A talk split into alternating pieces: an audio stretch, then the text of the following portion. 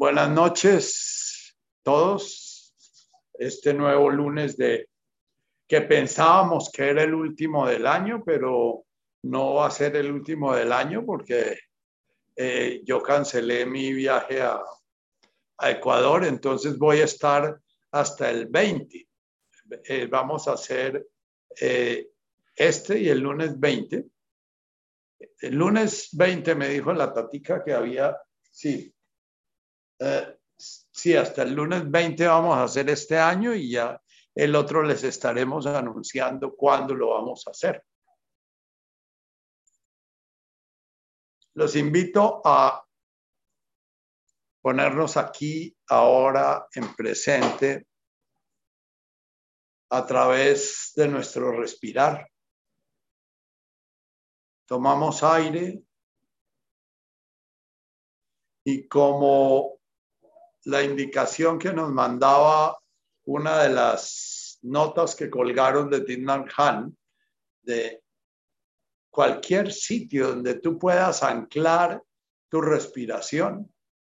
En esa nota, Tinnan Han supone anclarla en el abdomen. Sentir tu abdomen expandiéndose en tu inspiración, contrayéndose en la expiración ir haciendo conciencia de ese músculo que se llama el diafragma, que es como una arepa grande que hay en la base de los pulmones, que cuando se estira, jala los pulmones a lo largo, los elonga y cuando se relaja permite que los pulmones se contraigan. Esa respiración, que es la respiración natural de reposo, es la respiración que tiene cualquier ser humano que está armónico consigo mismo y que está armónico con su entorno. Es la respiración que tiene cualquier persona que conecta su respirar con el ruja, el respirar del universo. Tomas aire, sientes como tu abdomen se expande porque el diafragma se estira y empuja las tripas de tal manera que las tripas empujan la pared abdominal para afuera y sueltas el aire relajándote. El tomar aire es una acción. El soltar el aire es una relajación. Hemos perdido tanta conciencia respiratoria que ni siquiera somos muy conscientes de ese actuar, soltar, actuar, soltar.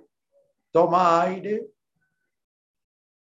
y permite, cuando has terminado tu toma de aire, mantén un momentico tu respirar y después relájate. Y permite que el aire salga espontáneamente. Todo el camino espiritual, todo camino de conciencia es un aprender a soltar, es un aprender a entregarse, es un aprender a dejar de controlar.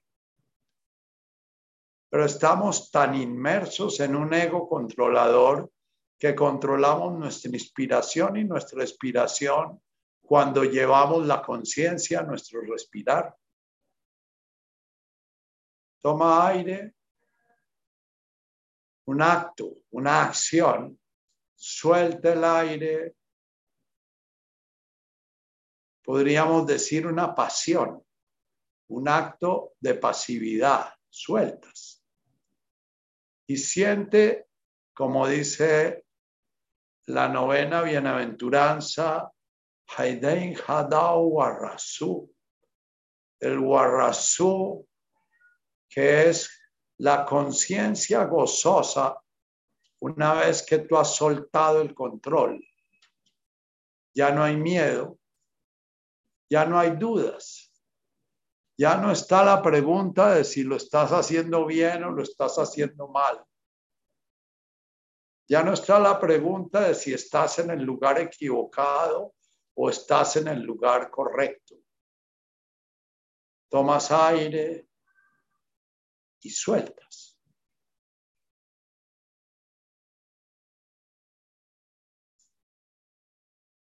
Puedes al tomar el aire decir aquí. Ese adverbio del lugar que señala la presencia de la conciencia una en ese aquí, que es tu ser encarnado, en ese aquí, que es esa forma concreta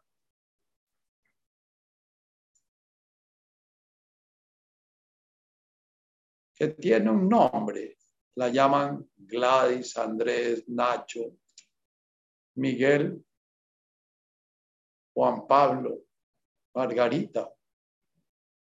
Esos nombres realmente son como bancas de un estadio o como escenarios de un teatro. Aquí cuando inspiras, estoy cuando expiras. Estoy es, aquí me entrego. Aquí estoy a tu disposición. Aquí recito el vuestra soy, para vos nací, que mandáis hacer de mí. Tomas aire profundamente, sintiendo que a través de tu acción afirmas tu ser encarnado y a través de tu ceder, soltar, entregas tu ser encarnado a esa voluntad divina, Malkutaj. La mayoría de tradiciones orientales invitan a que toda la vida, cada vez que expiramos, tengamos presente la muerte, tengamos presente el entregarnos. Y la mayoría de tradiciones espirituales propiamente, no religiosas, sino espirituales, plantean que la vida es un inspirar en el momento en que comenzamos a hacer conciencia como niños, comenzamos a crear la imagen de nosotros mismos, comenzamos a pedir que el mundo nos dé, que el mundo nos tenga en cuenta, que el mundo nos mire, que el mundo nos atienda, que el mundo se haga cargo de nosotros, que el mundo, eso es un inspirar. Y una vez que ese ser como el árbol, como la semilla, que ha germinado, ha dado su embrión y ese embrión se ha transformado en un tronco y ese tronco ha llegado a su madurez, soltamos el fruto. Si el fruto es solamente nuestra madera, entregamos nuestro ser si el fruto es el estar dando frutos durante un tiempo, también es una entrega.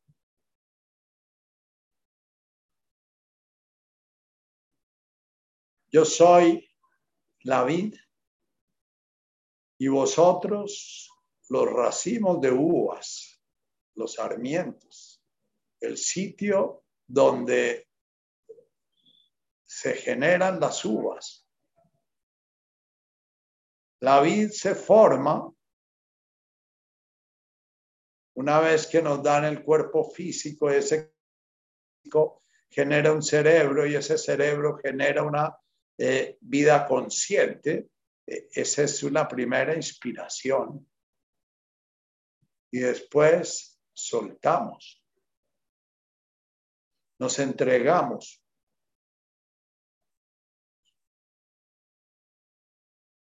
Siempre Jesús plantea,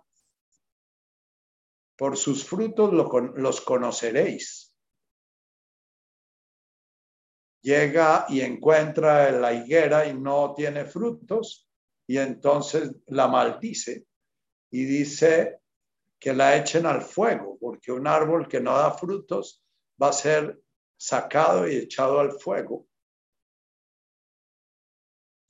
Durante toda la planteamiento de nuestras dos grandes reflexiones, el Padre Nuestro y las bienaventuranzas, se habla de Vishá. Vishá podríamos traducirlo coloquialmente como biche, algo que está biche. Es algo que se quedó niño. Es algo que se quedó siempre inspirando, siempre pidiendo, pidiendo, pidiendo, siempre reclamando, siempre exigiendo que lo tengan en cuenta, que lo cuiden, que lo mimen, que lo atiendan, que lo.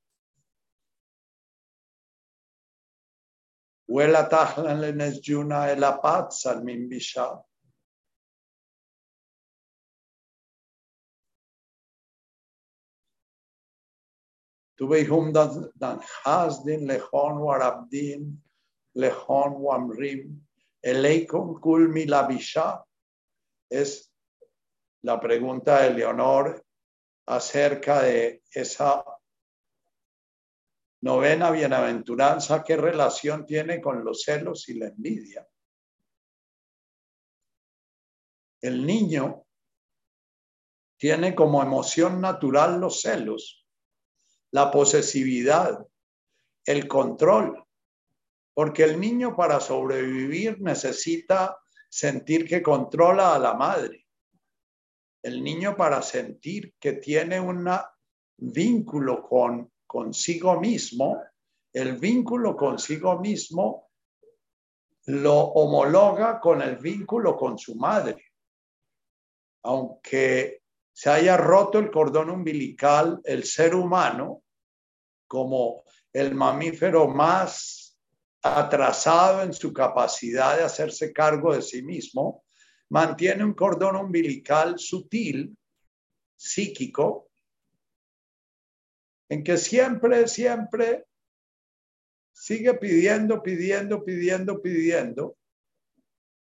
Y a eso es a lo que Jesús se refiere con el apat min bisha.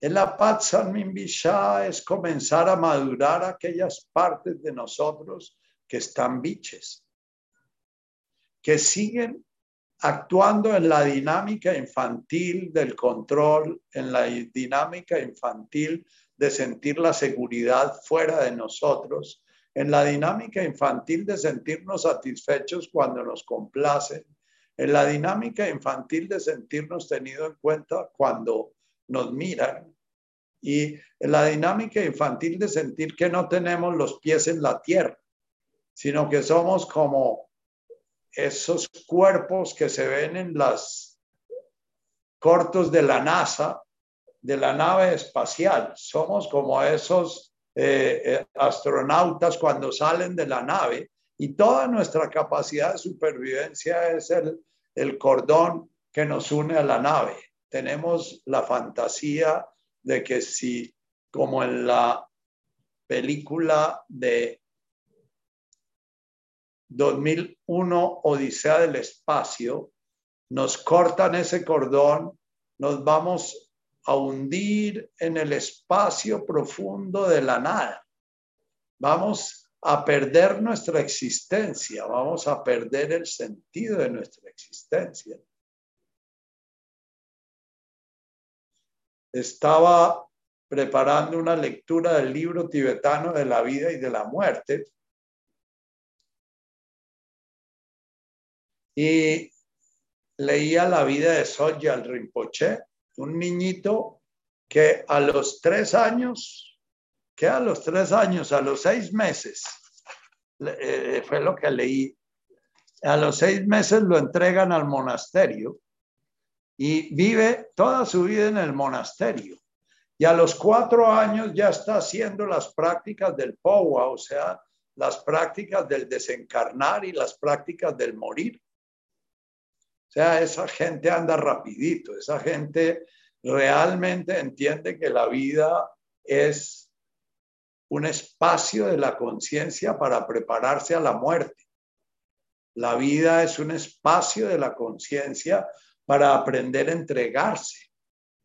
La vida es un espacio que tiene la conciencia para, en una primera gran inspiración, que es nuestra infancia y nuestra juventud, hacernos cargo de nosotros mismos. Y una vez que nos hemos hecho cargo de nosotros mismos, podernos entregar. Tuve hum dan hasdin, tuve hum mat dan hasdin lejón para responder tu pregunta, Leonor. El sentido profundo de la novena bienaventuranza es bienaventurado aquel que en este presente, en este instante, en este momento que está sintiendo su respirar, en este instante que está mirando, que está oyendo, que ya se da cuenta de una parte de sí mismo que Dan Hasdi, que todavía tiene la dinámica infantil de estar anhelando, de estar esperando que le den la teta, de estar esperando que mamá cambie, de estar esperando que lo quieran, de estar esperando que no lo abandonen, de estar esperando que, que, le den la caricia para sentirse bien, de estar esperando que Dan Hasdin, Lejón Warabdin, Lejón Wanrim.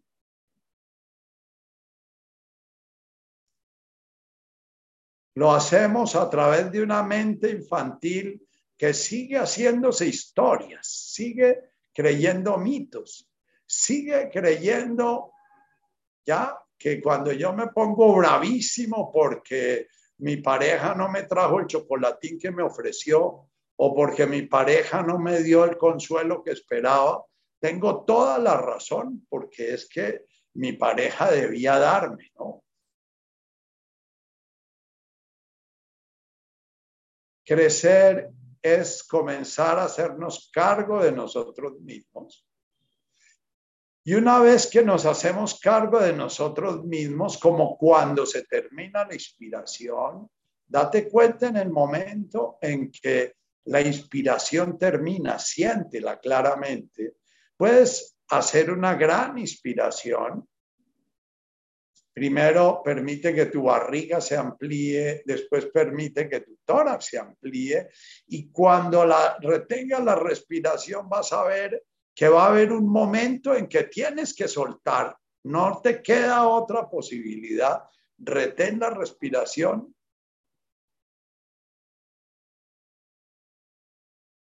Y cuando ya no aguantes, suelta. Y date cuenta que el soltar es un estado natural de relajación.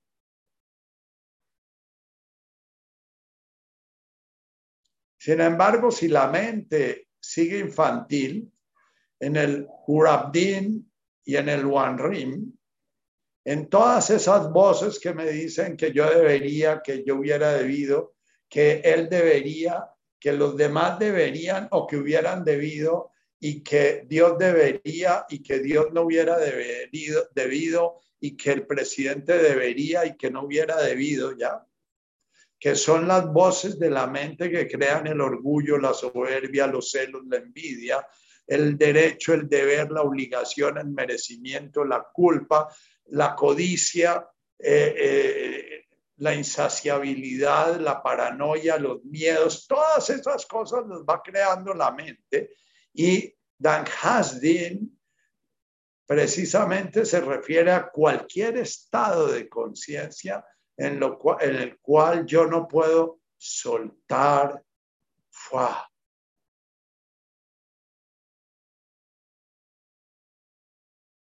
Es posible que yo estuviera, por ejemplo, muy agradecido con una persona por una determinada cosa. Y estoy soltando, pero en un momento determinado hago un juicio. Es que esa persona hizo o debería ser o no hizo o qué sé yo. Y inmediatamente contraigo la expiración no se da.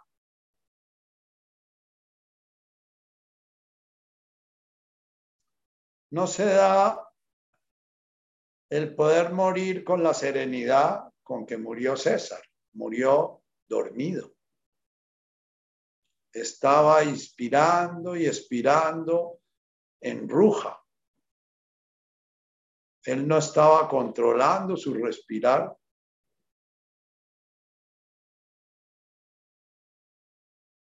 Y es una circunstancia que de alguna manera es una bendición morir con esa serenidad. Entre otras porque si no aprendemos a soltar, no aprendemos a dormirnos. Hoy muchos seres humanos tienen trastornos del sueño porque la conciencia humana, el super yo humano, se ha vuelto aprensivo. Por eso estamos peleando con esta peste y por eso andamos, eh, llegan aquí correos de la administración que hay un ladrón que se subió por una verja y toda una ciudadela, que es donde yo vivo, se alarma porque un ladrón se subió por encima de una verja y todos se crispan, ¿ya?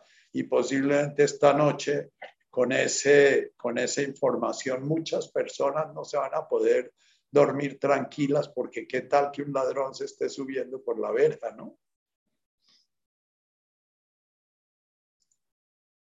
Saber morir es saber entregarnos, entregar el cuerpo.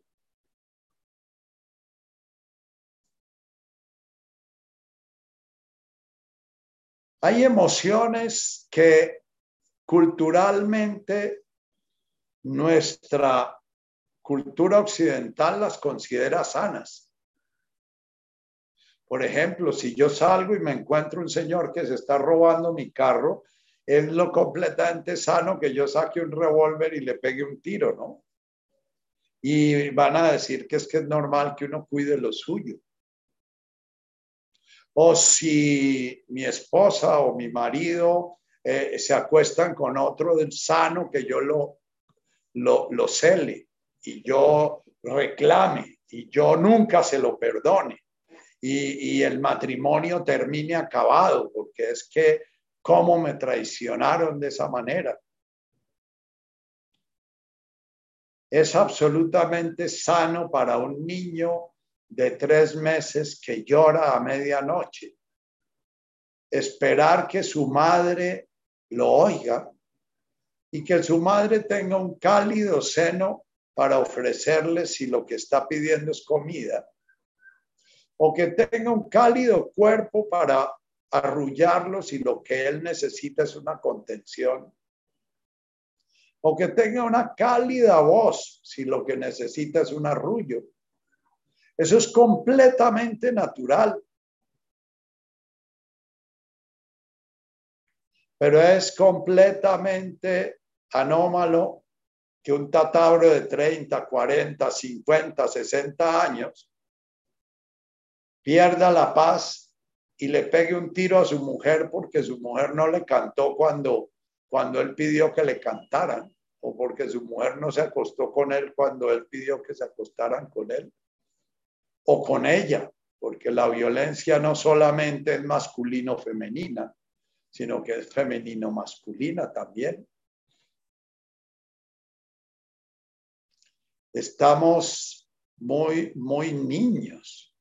Lo llamaba Jesús Bishá y todo el Padre Nuestro y las bienaventuranzas son un camino que se nos da para madurar, para, para poder llegar a un estadio en el cual el árbol comienza a dar su fruto con alegría, con gusto, con incondicionalidad.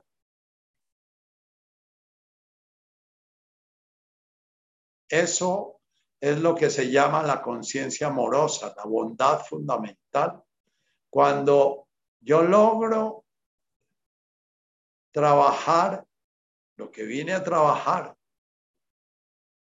que son las marcas que me llevan a permanecer niño, las heridas que me llevan a seguir queriendo sanar la herida primal durante toda mi existencia, las marcas que me llevan a no perdonarme.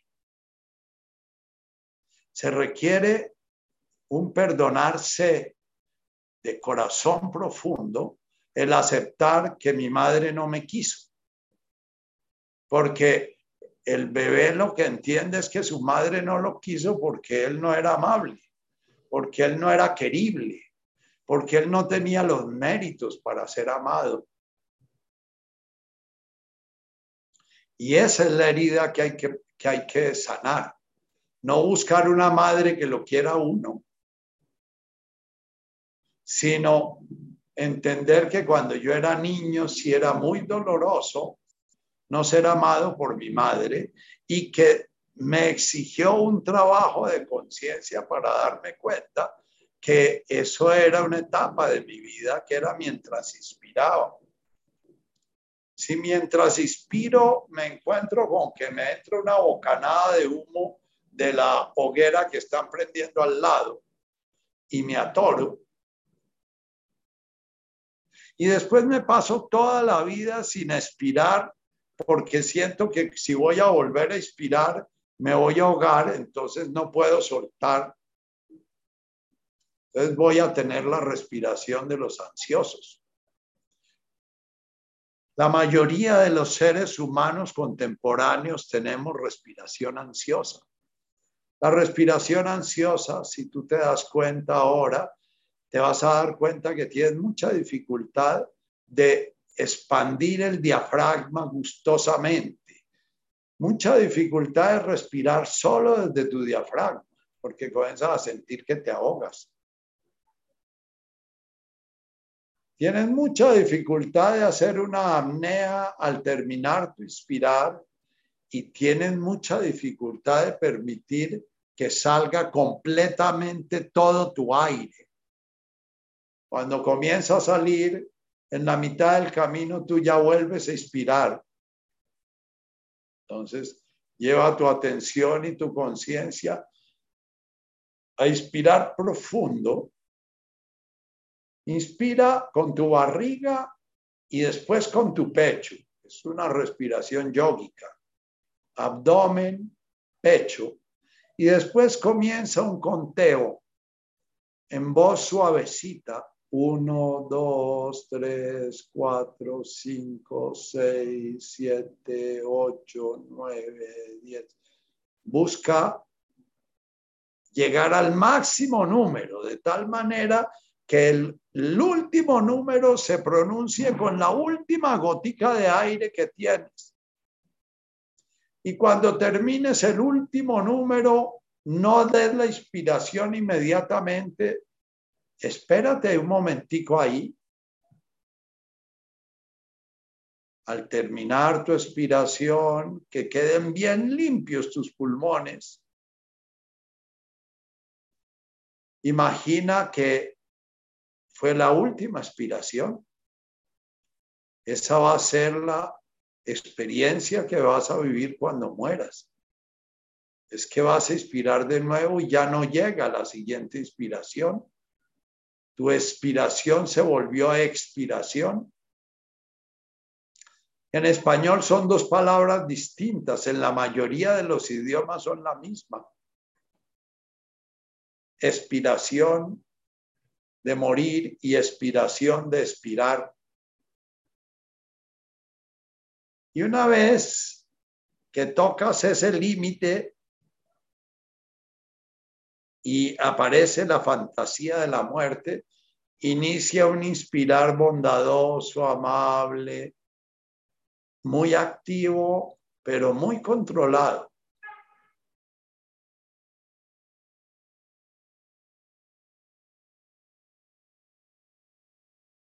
Y luego, nuevamente, cuando te has llenado bien, haces una pequeña apnea bien lleno y comienzas uno, dos, tres, cuatro, cinco, seis, siete, ocho, nueve, diez, once, doce, trece, catorce, quince.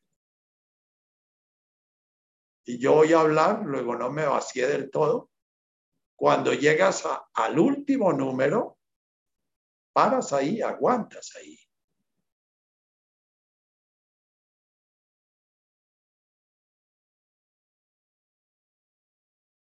Y luego inicia tu inspirar lento, juicioso, gustoso. Esa inspiración es una loa a la vida que te dan un gracias al universo que todavía está presente, arruja ese Espíritu Santo, ese Espíritu de la vida, que todavía está presente. Un día va a dejar de estar presente, pero por ahora es importante que cada vez que esté presente, lo celebres, lo agradezcas.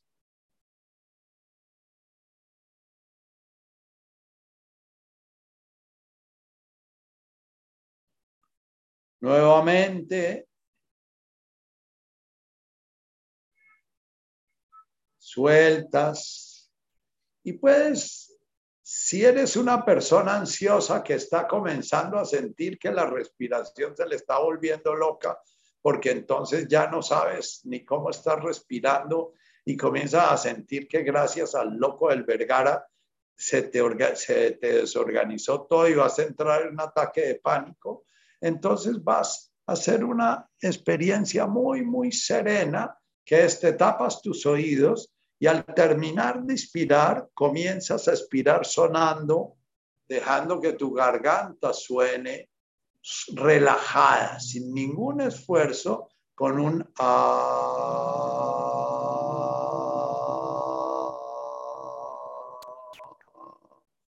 hasta que se acabe completamente el aire. Y ese sonido con tus oídos tapados, que es un pranayama, puede ser la forma como tú comienzas nuevamente a aprender a permitir que tu cuerpo respire, porque tu cuerpo no respira bien porque no le permites hacerlo. Tu vida no se desarrolla bien porque no le permites hacerlo. Tus emociones no se desarrollan adecuadamente porque no le permites hacerlo. Porque como te decía Leonor, estamos en el debería. Es que mamá debería, es que papá debería, es que mi hermano debería, es que mi hermana debería, es que el doctor Duque debería. Ya, entonces estamos siempre trabados. Ni inspiramos y tomamos lo que nos da la vida gozosamente lo que nos esté dando, sin juicios, porque si juzgamos lo que me está dando la vida, estamos ya en Das Hasdim, Dan Hasdim, Lejón, Urabdin, haciendo juicios, diciendo eso no es así y debería ser de otra manera, y por qué el rey Pepinito le pasó esto y a mí no me pasa, y por qué, ah, eh, por qué me sucede esto a mí, etcétera.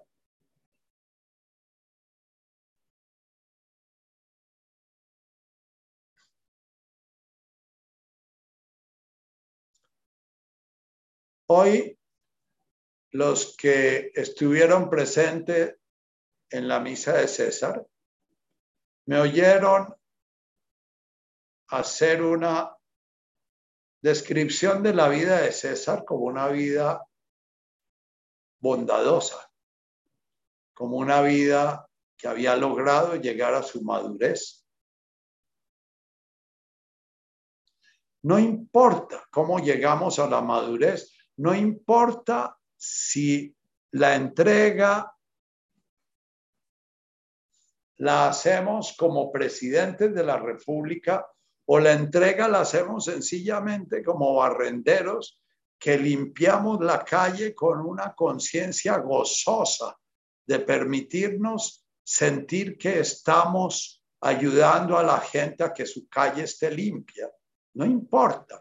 El, el hecho de lo que se está dando en la vida no es lo que tiene un sentido o no tiene un sentido, es el, la entrega. Y hablaba yo de que César logró llegar a ese gozo en la entrega, en la entrega al servicio de su mamá.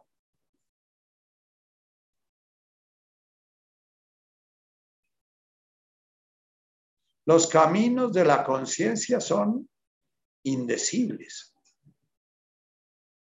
Una persona puede iluminarse siendo católica, otra siendo cristiana, otra siendo masona, otra siendo indígena pagana, otra siendo budista zen, otra siendo qué sé yo.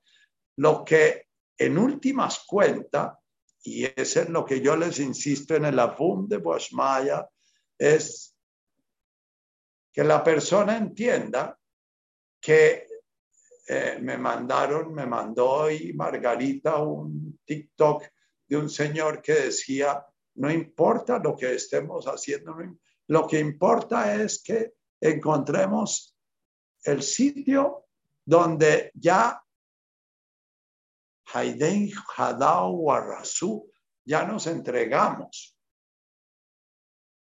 César se entregó. Se entregó en el cuidado de su madre. Se entregó sirviéndola. Se entregó ayudándola. Se entregó cuidándola en esta pandemia se encerró para evitar que su madre muriera, que se contagiara. Y se volvió un monje, un monje en el monasterio de su madre. Pero lo que me parece absolutamente ejemplar es que cada vez que lo veía, lo veía gustoso, lo veía sonriente, lo veía amable, lo veía, eh, nunca lo oí maldecir ni sentir que qué desgracia que le tocara eso, ni que porque sus hermanas lo dejaban sola con él, ninguna reclamo. Esos son los frutos de los que habla Jesús. Dan Rahmane,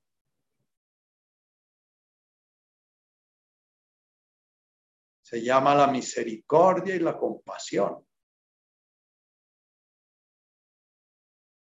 El Datkein Blevon, el corazón confiado de que, bueno, esto es lo que yo decido hacer con mi vida. O lo que la vida me, pudo, me puso a hacer más bien. Y yo lo hago con gozo, con cariño, con ternura, sin resentimiento.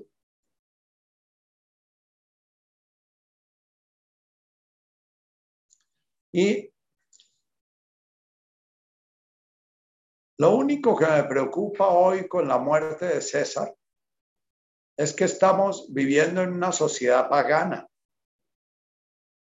una sociedad que tiene una religiosidad que de alguna manera no profundiza en el espíritu y César ha terminado una etapa de su proceso de existencia. Su sombra posiblemente todavía es grande y está haciendo un camino. Si estuviera en el Tíbet, tendría durante 49 días un lama a su lado permanentemente y toda una comunidad de monjes ayudándolo a seguir el tránsito que está haciendo, sus celos, su envidia, su codicia,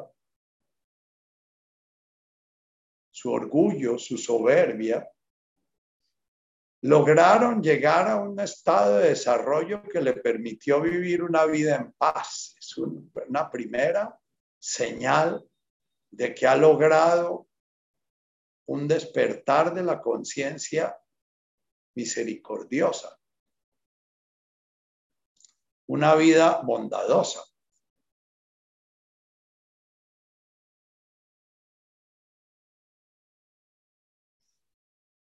Mas no muere liberado. Muy posiblemente, si alguien hubiera llegado y le hubiera matado a su madre, él hubiera respondido matando. Muy posiblemente, si su madre hubiera muerto, él hubiera desesperado y hubiera tenido que hacer un camino todavía de entrega no a su madre, sino a lo que la vida le pusiera hacer. Y es eso a donde apunta el camino espiritual, es entender que hasta que no haya una liberación total, como dice Jesús, solamente cuando el hijo deja de ser hijo y la madre deja de ser madre. Cuando logramos atender a cualquier prójimo, como César atendía a su madre, sin seleccionar, sin diferenciar, sin... Cuando logramos ser tan desprendidos como lo fue César con su madre, pero con cualquier persona, cuando ya no hay elección, cuando no hay apego, ni amor, ni odio, ni apego, ni aversión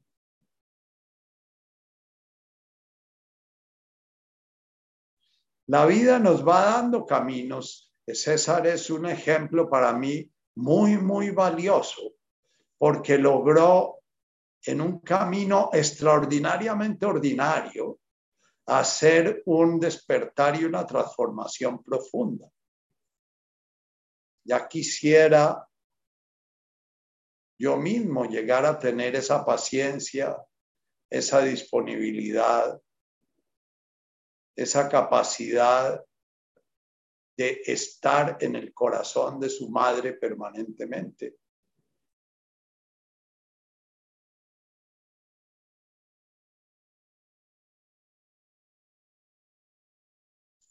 Los celos, la envidia, hacen parte de esa elección y ese rechazo.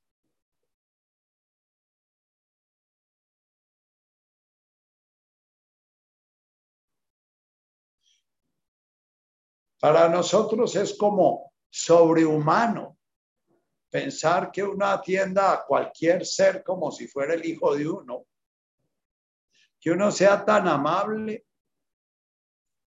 con cualquier persona como si fuera la, la madre de uno. Para eso no hay, en esta cultura sobre todo es algo que es como locura.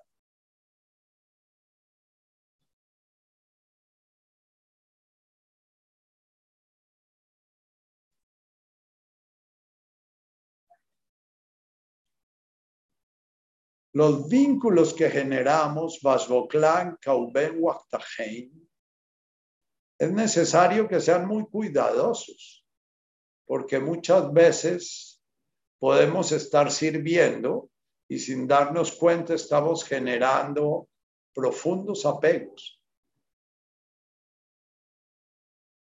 Estamos generando profundas dependencias.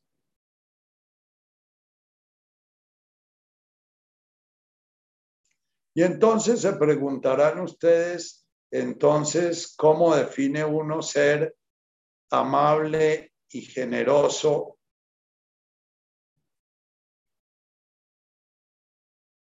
¿Y con quién?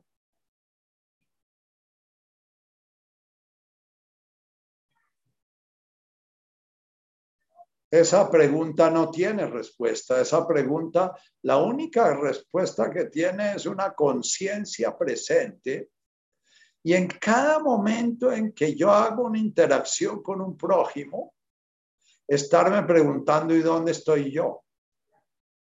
¿Qué busco con esta acción?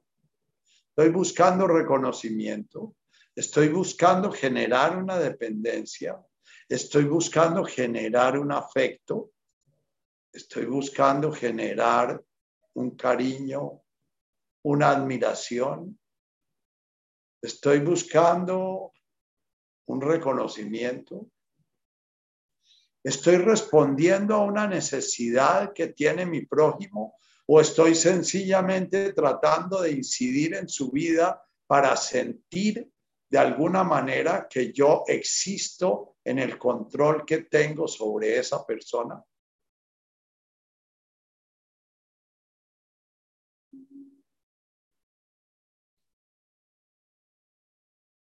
Hay un libro que tiene Byul Shung Han que se llama El Poder.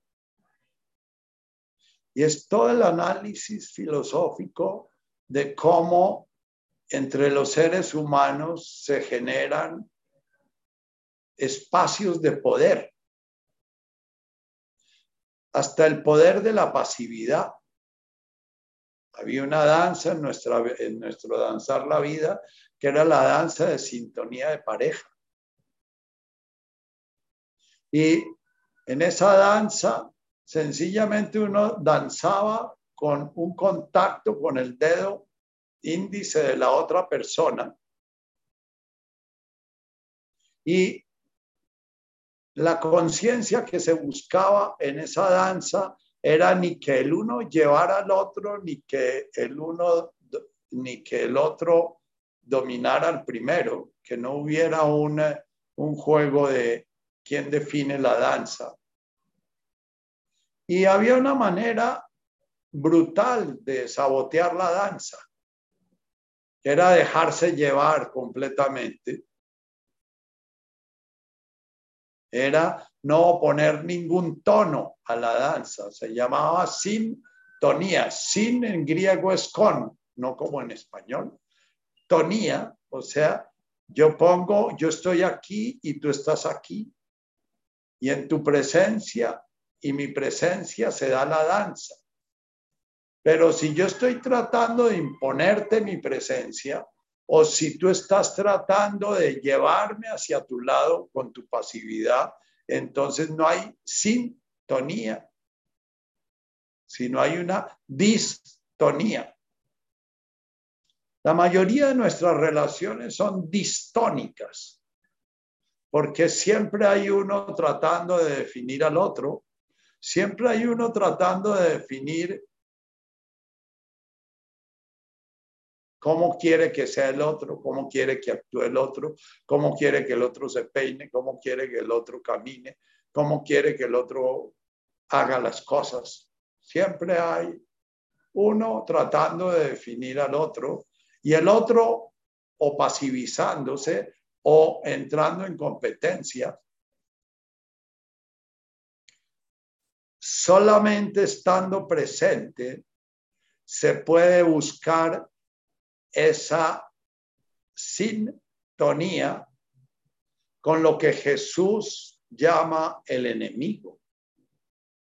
Cuando Jesús habla de hay que amar al enemigo, en arameo a lo que él se refiere es que cada vez que entramos en una danza con un prójimo en la cual hay una distonía, en la cual hay una turbulencia, el trabajo es sintonizar esa danza desde uno, desde el yo, no desde el otro.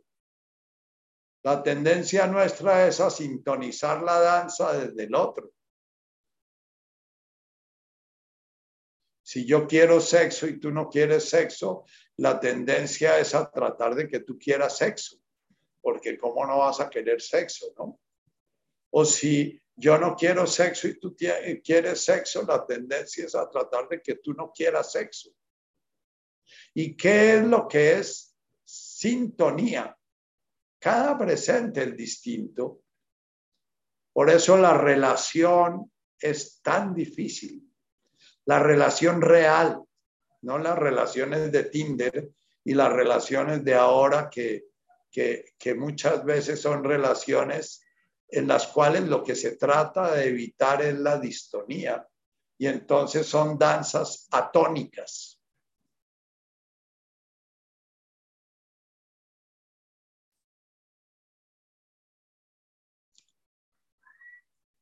La danza con la muerte es una danza sintónica si hemos trabajado nuestra vida a conciencia.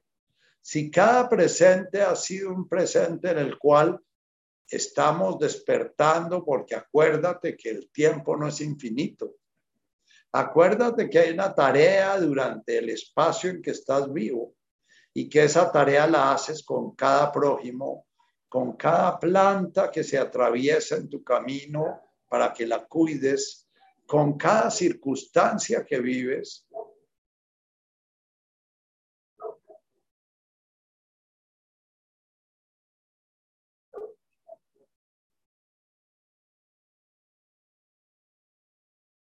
Nosotros resolvemos nuestra angustia de la muerte diciendo, Sencillamente César está en el cielo. Y me encantaría que cada uno de ustedes pudiera, por lo menos durante los 49 días que hablan las tradiciones orientales que dure el bardo, o sea, ese tránsito entre la vida y la siguiente vida o entre la vida y el despertar definitivo, que cada uno de ustedes pudiera tener presente a César y estarle recordando que no se enrede. En el libro tibetano de los muertos hay un libro muy bello que es una explicación para occidente del libro tibetano de los muertos, que era el que yo estaba queriendo sacar una lecturita para hoy. Eh, por ejemplo, dice, aunque la persona que muere es alguien a quien conocemos o amamos, muchas veces ignoramos por completo cómo asistirla y tras su muerte no se nos alienta a pensar en su futuro, en la forma en que su vida podría continuar, ni cómo podríamos seguir prestándole nuestra ayuda. De hecho, cualquier reflexión de este tipo corre el riesgo de ser desechada por absurda y ridícula. Nuestros pastores y sacerdotes, frente a la angustia que genera el camino que está haciendo la persona que está haciendo su tránsito, dicen de frente con toda tranquilidad, Él ya está en el cielo. Esa es una frase y esa es una frase que decimos a nuestros amigos para consolarles la muerte de, su ser querido. Y entonces, como Él está en el cielo, nosotros nos recostamos en, en la persona que está haciendo su tránsito y descargamos en esa persona todo el dolor que sentimos de su ausencia, cuando deberíamos saber que debemos hacer una danza sintónica con esa persona que está haciendo el bardo. Y esa persona nos llama. Esta mañana a las 4 de la mañana me desperté yo. Creo que César murió a esa hora. Y a las 4 de la mañana quedé completamente despierto, sintiendo claramente que había la necesidad de estar presente con esa persona a quien, de quien yo recibí tanto cariño en la vida y a quien yo quise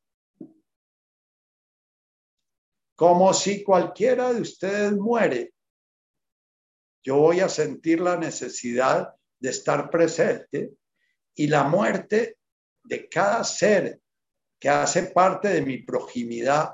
Proximidad llamo yo aquellos seres que la vida pone cerca de nosotros en esta existencia nuestros enemigos y nuestros amigos, los que nos ponían, los que nos pusieron los pleitos y los que nos ayudaron, Todos son igual, son prójimos.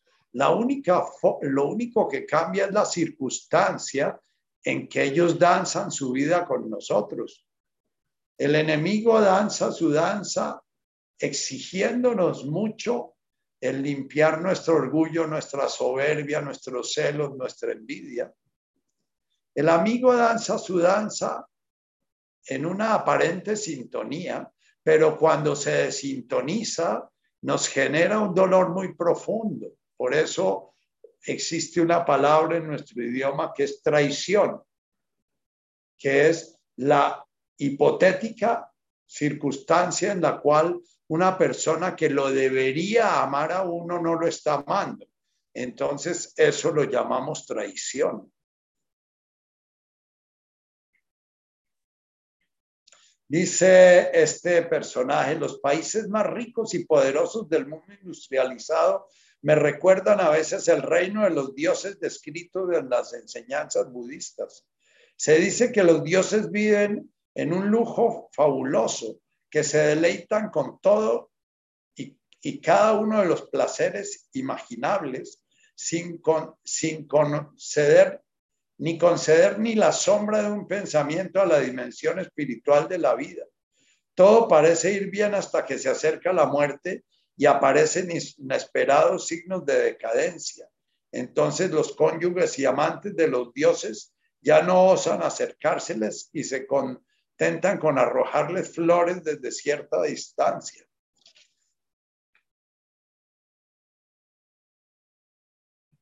Según la sabiduría de Buda, podemos utilizar nuestra vida para prepararnos para la muerte.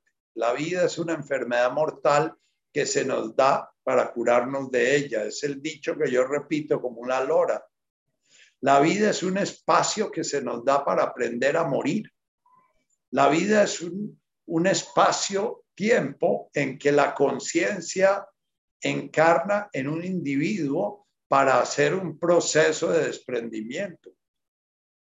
No es necesario que esperemos a que la dolorosa muerte de un allegado o la conmoción por una enfermedad incurable nos obligue a reconsiderar nuestra vida. Al morir tampoco estamos condenados a, marcharnos al encuentro de lo desconocido con las manos vacías. Podemos empezar aquí y ahora encontrarle un sentido a nuestra vida. Podemos hacer de cada instante una oportunidad para cambiar y prepararnos con todo el corazón, con precisión y serenidad para la muerte y la eternidad. En el budismo la vida y la muerte se, se perciben como un todo único. La muerte es el inicio de otro capítulo de la vida y un espejo en el que se refleja todo el sentido de vida.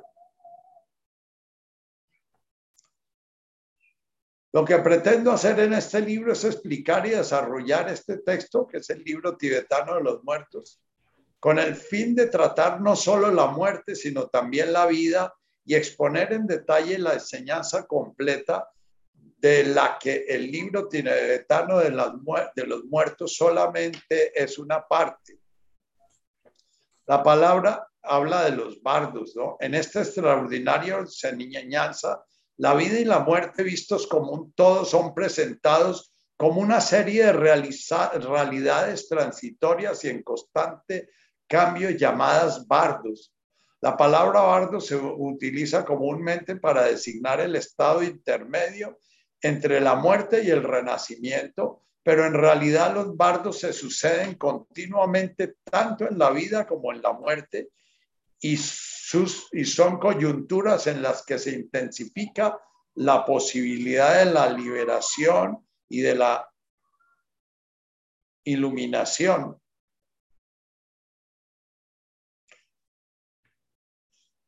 Debido a la extensión del carácter, bueno, dice más adelante, una reflexión de este tipo puede ayudarnos a hacer un uso fecundo de esta vida mientras todavía disponemos de tiempo y garantizamos que el morir no tengamos ni remordimientos ni amargura por haber malgastado nuestra existencia. Eh, tal como dijo Milarepa, mi religión es vivir y morir sin remordimientos. Bien.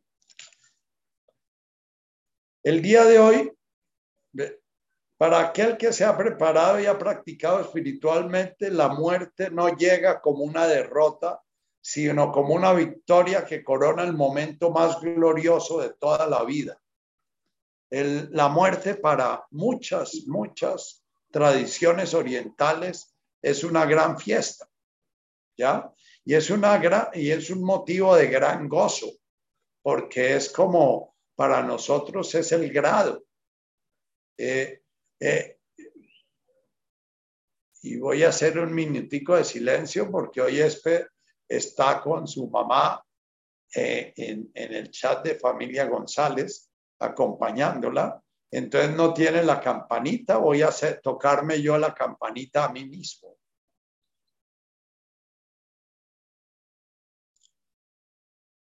Mientras estoy en silencio, respira conscientemente.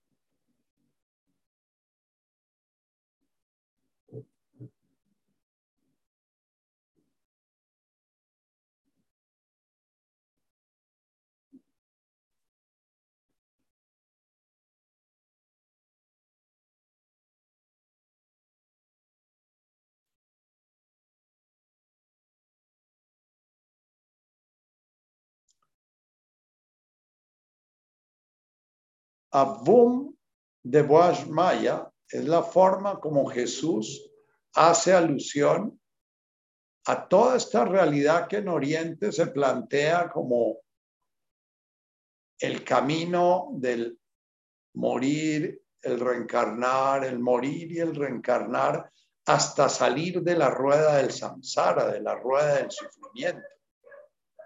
Y la rueda del sufrimiento es ese estar permanentemente queriendo que la vida no sea lo que es.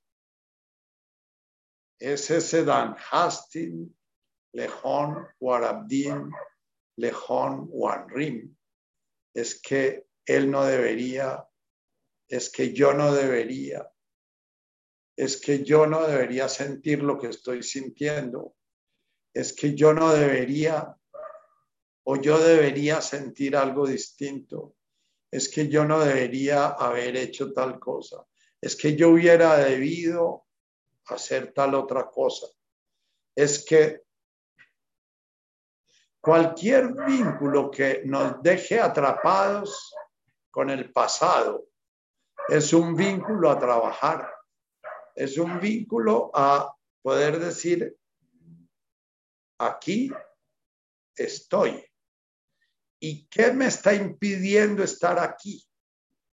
Cuando inspiro aquí y cuando expiro estoy. ¿Y qué me impide estar aquí? El camino que hizo César para mí es un camino que es un ejemplo porque él vivió una vida con unas limitaciones fuertes. Su primaria y su bachillerato no fueron nada buenos para él. Vivió mucho dolor social, mucho bullying.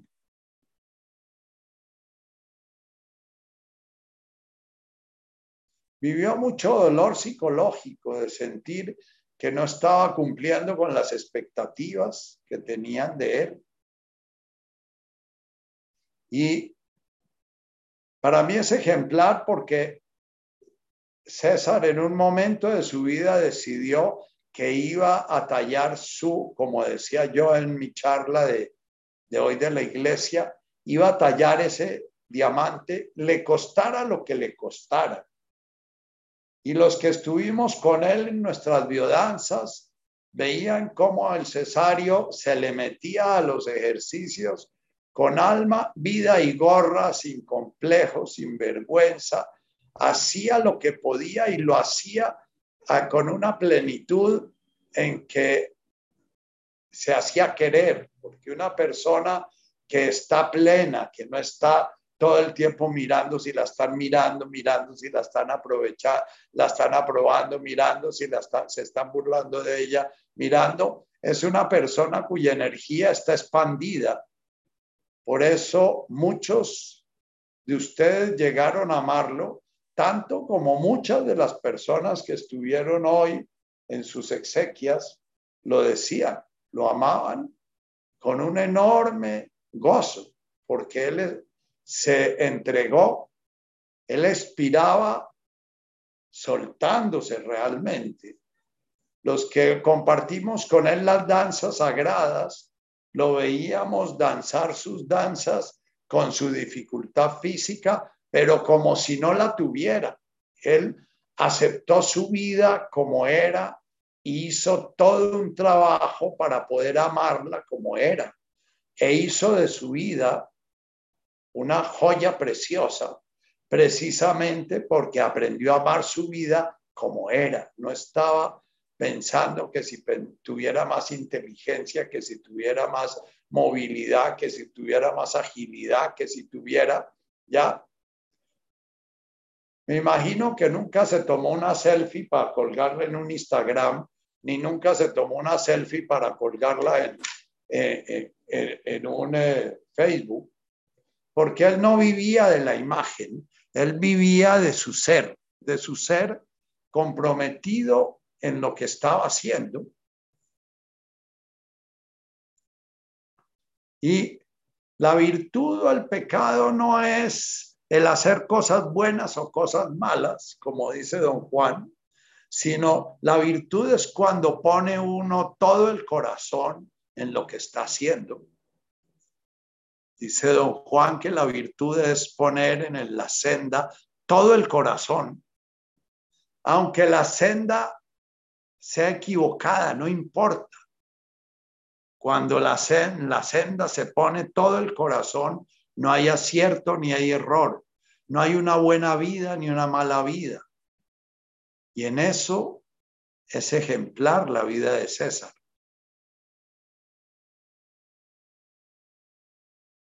Fue un hombre que en sus últimos 34 años en que yo lo conocí, nunca estuvo dejando de trabajar consigo mismo. Nunca falló un taller, nunca dejó de preguntar, nunca dejó de llamar a consultar cuando tenía una dificultad y consultaba y lo que consultaba lo ponía en práctica. No era de los que consultaba y uno le decía una y mil veces la misma cosa. Uno le decía, Cesario, yo creo que es por aquí, y él se la jugaba toda por ahí y le funcionaba. Y por eso pudo tener ese gozo, esa entrega y ser tan amado por tantas personas.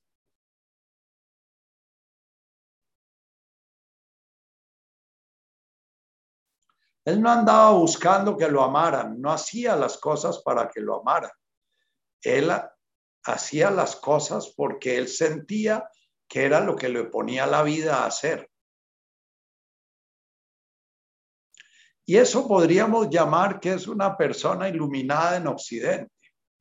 Le falta un camino y por eso yo les pido estar presentes con él porque a todos nos falta un camino. Y el día que yo muera, los, que usted, los de ustedes que me sobrevivan, ya les pido que en el tiempo después de mi muerte me acompañen y que en la forma en que ustedes sepan hacerlo, en la forma en que ustedes puedan estar presentes con esa conciencia que está haciendo ese bardo, estén presentes. Si es orando oraciones cristianas, oren oraciones cristianas. Si es pronunciando mantras, oren con mantras. Si es cantando, oren con cantos. Si es bailando, oren con su baile, pero ténganlo presente para que él pueda ir de alguna manera como consolidando estos primeros pasos que dio durante esta encarnación.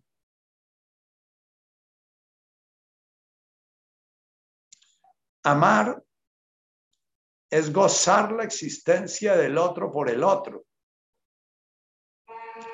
Si oyeron la lectura que mandó Julián, su sobrino, lo que su sobrino veía en su tío era que gozaba su existencia por su existencia.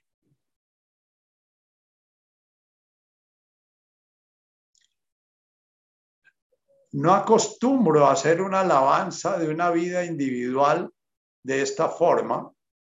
Ustedes deben decir, Nacho, ¿qué le dio por...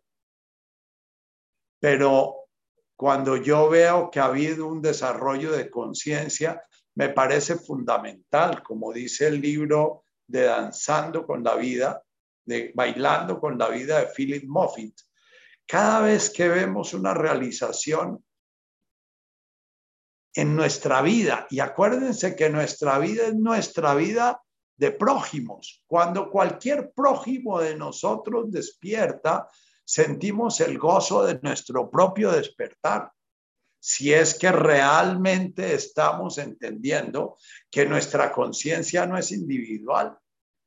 Mi conciencia y la de César es la misma. Mi conciencia y la de cada uno de ustedes es la misma.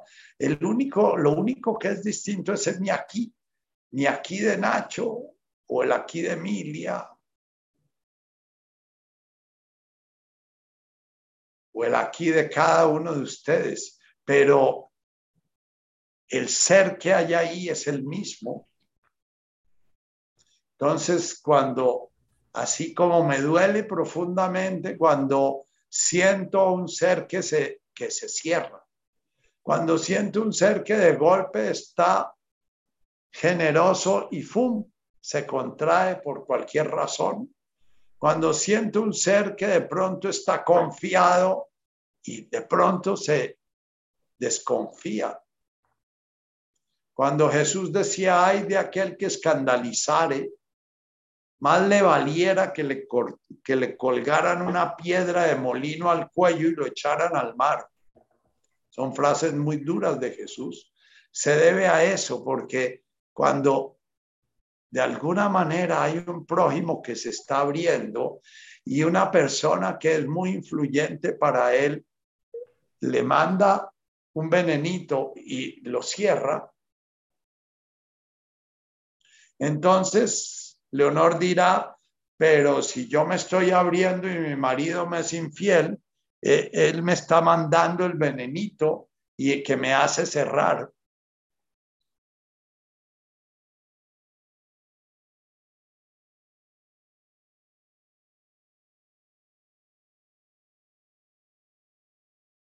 No. Si tú sientes que te está cerrando por el veneno que te están mandando, tú no eres una niña chiquita.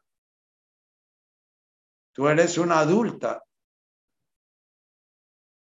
Si tú con un niño o una persona que está comenzando su camino a despertar, llevas a cabo una acto de mucha incongruencia o de mucha inconsistencia, si eres responsable de lo que le está pasando a la persona que apenas está comenzando a ver la luz, porque se puede enseguecer, se puede confundir.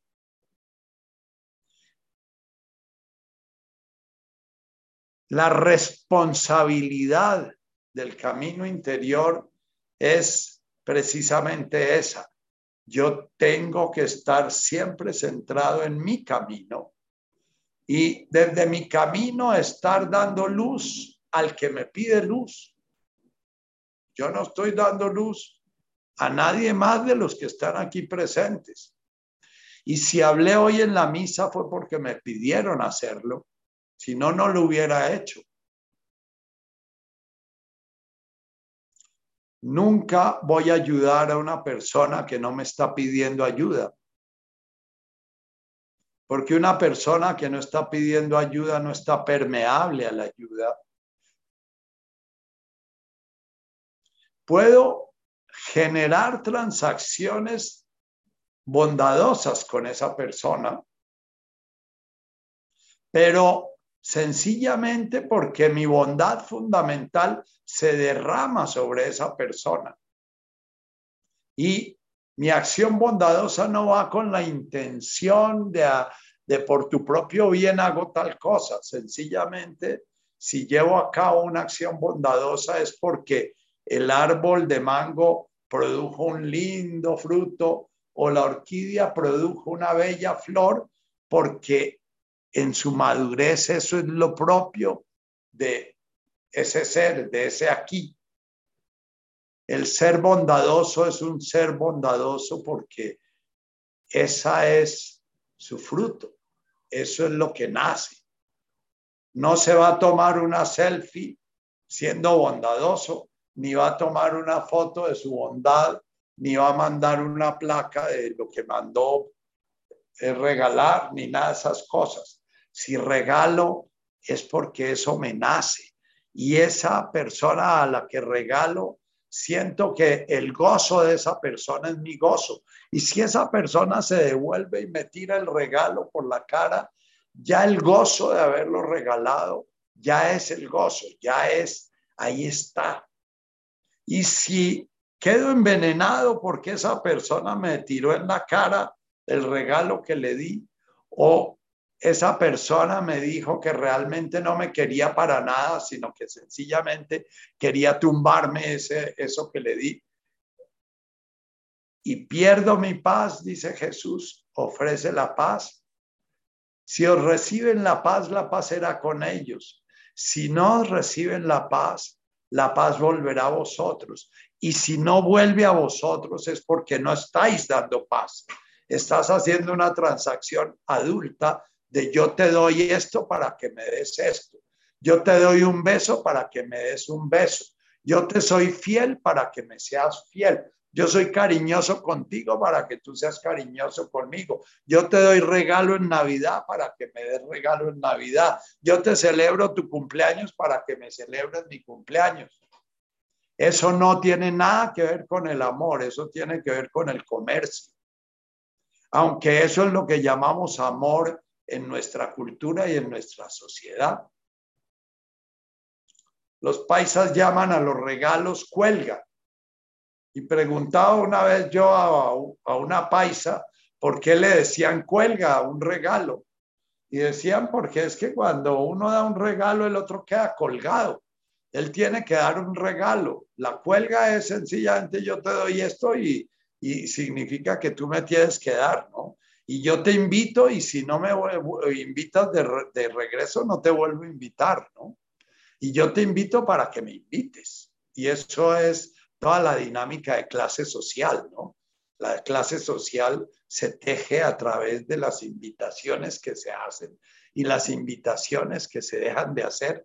Y, y una persona que comienza a ser excluida de una clase social por cualquier razón, lo primero que pasa es que la dejan de invitar a las cosas, ¿ya? Y, si, la, y si ella invita, entonces no le atienden la invitación.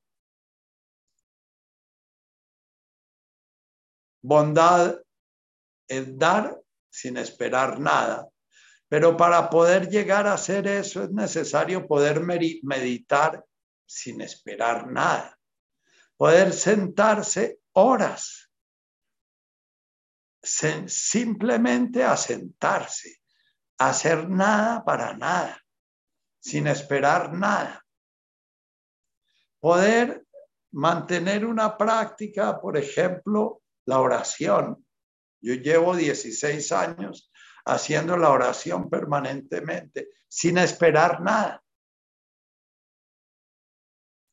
Vuelvo a repetir, un milagro para Dios es lograr que un ser humano comprenda, entienda el Tetema al comprenda el Dilhoni Malkutaj Dashmaya, entienda ese Malkutaj Dashmaya, ese orden que existe en el universo, que genera esos inmensísimos agujeros negros. Hoy le decía yo a, a, una de las personas que me encontré que el último agujero negro tiene 40 mil millones de masas de 40 mil millones de la masa del Sol.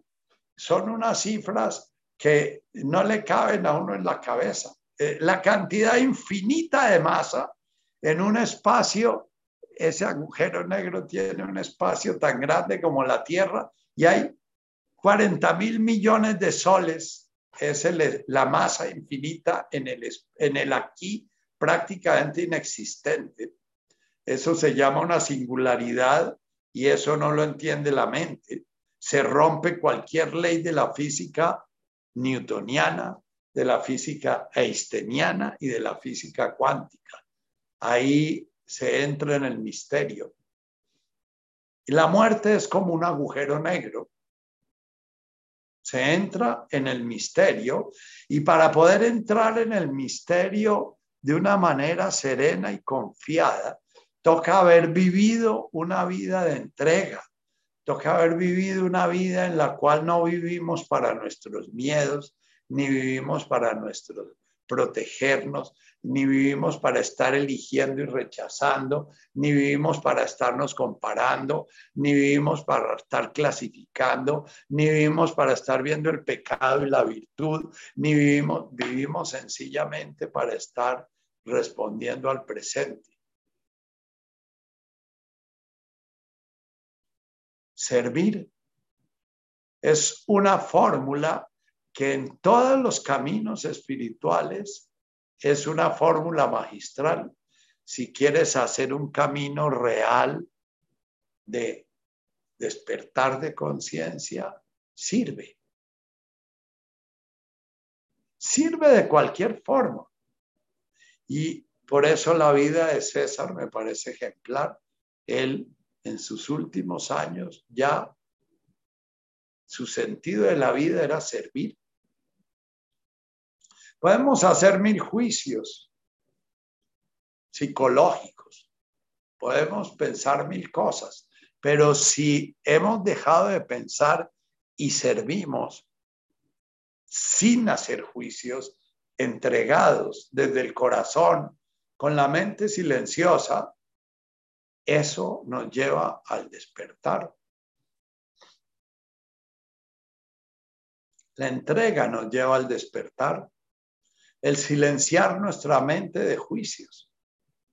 Los juicios los hacemos precisamente para ver a quién le doy, para ver si ese me va a devolver.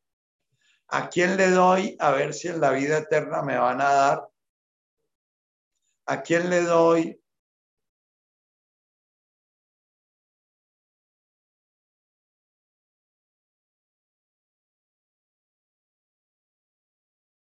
Hay muchas frases de Jesús que a mí me suenan misteriosas.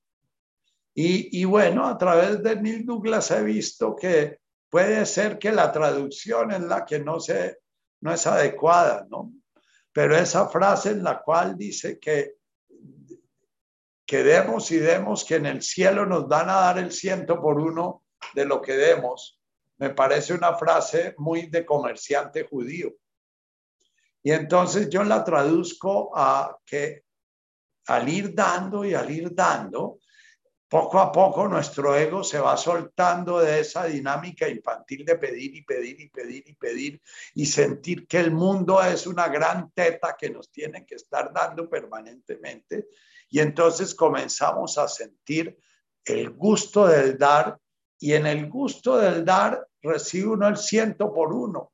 El ciento por uno porque uno goza el gozo del que recibe y uno goza el gozo del dar.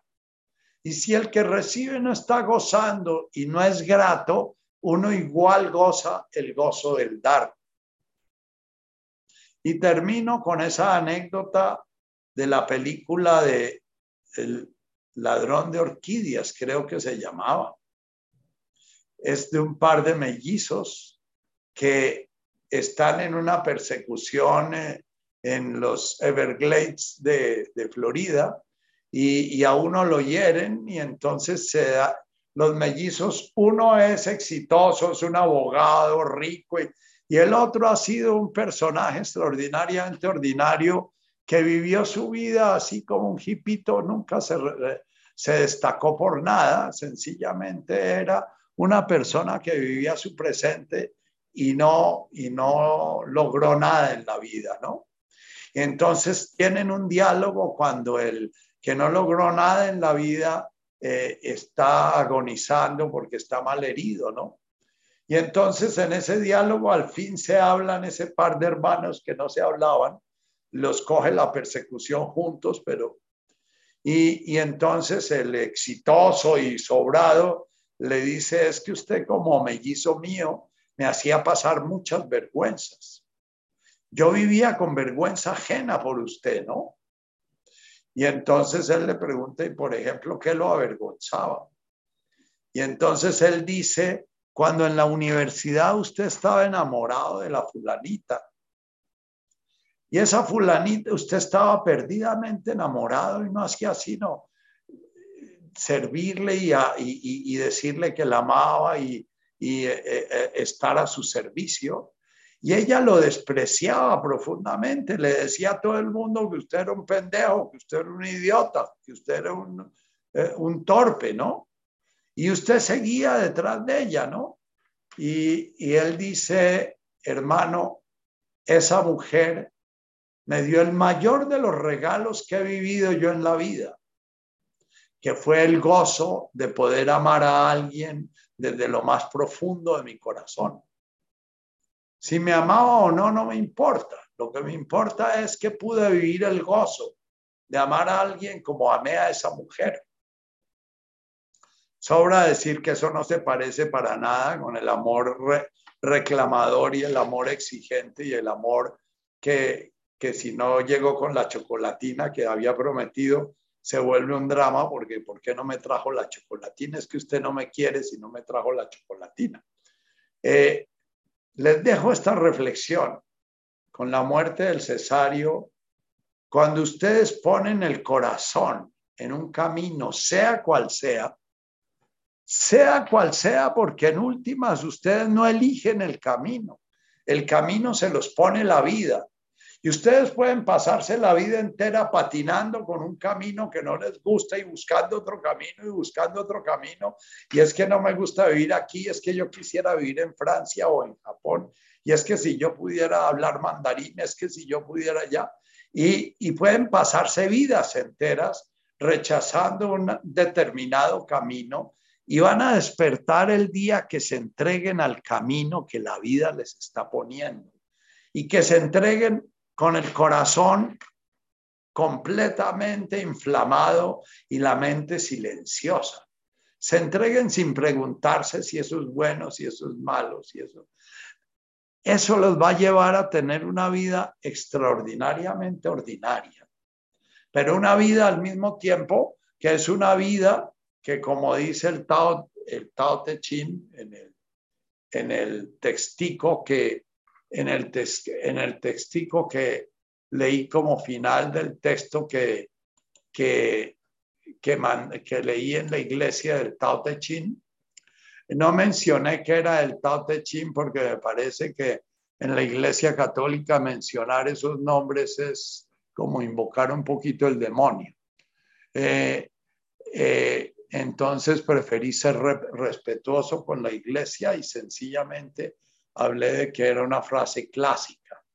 Por eso, el sabio obra sin actuar y enseña sin hablar. Todos los seres se renuevan sin cesar.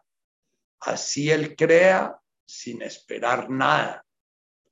Cumple su obra, pero no reclama su mérito. Y precisamente porque no lo reclama, su mérito nunca le abandonan.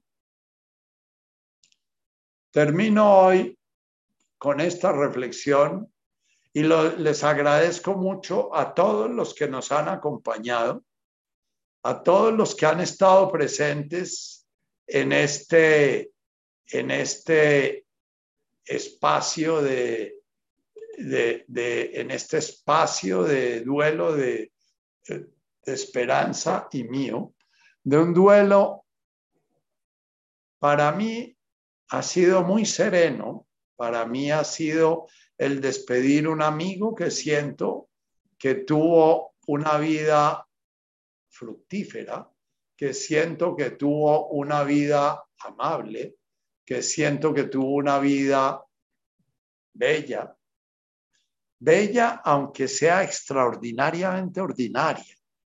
Y siendo extraordinariamente ordinaria, hubo muchos seres humanos que pudieron ver su brillo y amarlo de una manera extraordinaria.